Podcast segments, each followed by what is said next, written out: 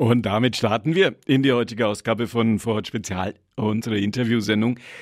Alle reden vom Virus und wir sprechen heute auch über ein Virus, über einen alten Virus, den die Menschheit schon ein paar Jahrzehnte kennt und der uns allerdings immer noch beschäftigt. Am 1. Dezember, also am kommenden Dienstag, ist Welt-AIDS-Tag und das heute unser Thema in Vorort Spezial. Ich habe es Ihnen gerade eben kurz nach unseren 20 Uhr Nachrichten gesagt. Meine Gesprächspartner dazu in der Nürnberger Innenstadt sind Sarah Almbrecht.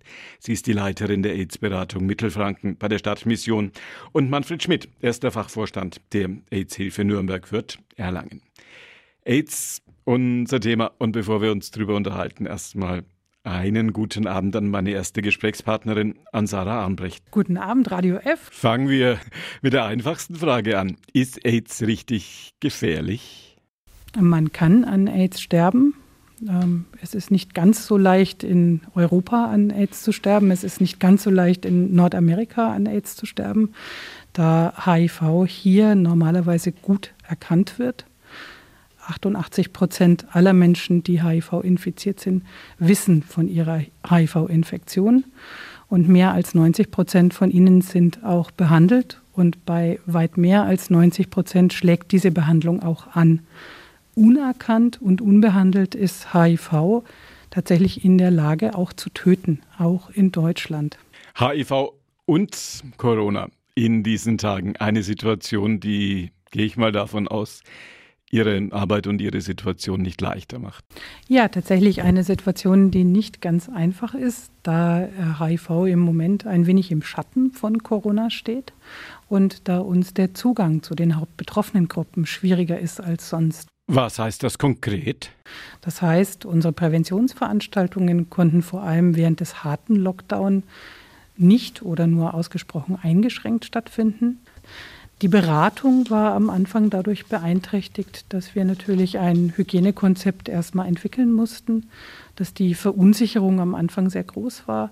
Da ist es uns mittlerweile gelungen, mit einem guten Hygienekonzept und mit Schutzmaterialien unsere Klienten und Klientinnen auch wieder persönlich empfangen zu können. Auch da merken wir, die Pandemie hat vieles unmöglich gemacht. Und es hat gedauert, bis wir auch da Online-Formate anbieten konnten. Zahlen vom Robert Koch Institut, das ist ja etwas, was wir in diesen Tagen alle tagtäglich hören. Das Robert Koch Institut liefert auch die Zahlen der ähm, AIDS-Infektion in Deutschland. Zum Welt-AIDS-Tag kommen die neuen Zahlen. Sie haben welche für unsere Metropolregion, AIDS in der Metropolregion Nürnberg. Können Sie dazu was sagen? In der Metropolregion, im Regierungsbezirk Mittelfranken hatten wir 2018, das sind die letzten Zahlen, die uns vorliegen, 56 Neuinfektionen. Und das deckt sich so ungefähr mit den Vorjahren. Bei Männern, die Sex mit Männern haben, als die hauptbetroffenen Gruppe. Ansonsten sehen wir die Tendenz, dass es bei dieser hauptbetroffenen Gruppe Männer, die Sex mit Männern haben, einen leicht rückläufigen Trend gibt und bei Menschen, die heterosexuellen Geschlechtsverkehr haben, eher einen ganz leicht steigenden Trend. Viele sagen, die Gefahr bei HIV, natürlich die Infektion, aber vor allem die Gefahr bei HIV auch eine sehr große Dunkelziffer. Wir können das schwer abschätzen, ob sie größer wird. Es gibt eine Dunkelziffer. In Deutschland gehen wir davon aus, dass ungefähr 10.000 bis 13.000 Menschen HIV-positiv sind, ohne davon zu wissen. Natürlich kann man mutmaßen, dass durch die Corona-Pandemie diese Dunkelziffer etwas größer wird, weil das Testgeschehen nicht so ist, wie es normalerweise sein sollte, weil zu wenig Menschen zum Testen gehen. Über die Tests und über die Möglichkeiten, sich testen zu lassen, werde ich gleich Gelegenheit haben, mit Manfred Schmidt von der AIDS-Hilfe Nürnberg für Erlangen, so heißt die korrekt, zu sprechen. Die Infektionsketten, auch ein Wort, das wir in diesen Tagen bei Corona häufig hören. Die Infektionsketten bei HIV sind leichter zu kontrollieren, sagen die einen und sehen wie aus? Verraten Sie uns. Die Infektionsketten haben sich ein wenig verändert in den Jahren, seit den 80er Jahren, da das Bewusstsein von HIV stark gewachsen ist. Die Infektionsketten sind vor allem beobachtbar bei Männern, die Sex mit Männern haben, nach wie vor.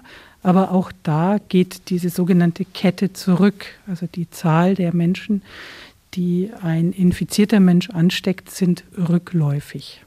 Ist der Wunsch nach anonymer Beratung bei Ihnen groß? Der Wunsch ist groß und vielleicht auch nachvollziehbar. HIV und AIDS ist nach wie vor ein sehr intimes Thema und ein Thema, das Menschen, die es betrifft, auch entscheiden müssen, inwiefern sie das wem preisgeben wollen. Und anonyme Beratung, das ist uns wichtig, den Hörerinnen und Hörern mitzuteilen, ist auch unter den Bedingungen von Corona rechtlich möglich und wir führen auch anonyme Beratungen durch. Sagt meine erste Gesprächspartnerin zum Welt-AIDS-Tag am kommenden Dienstag, das heute unser Thema in Vorort Spezial sagt, Sarah Ambrecht, die Leiterin der AIDS-Beratung Mittelfranken bei der Stadtmission Nürnberg.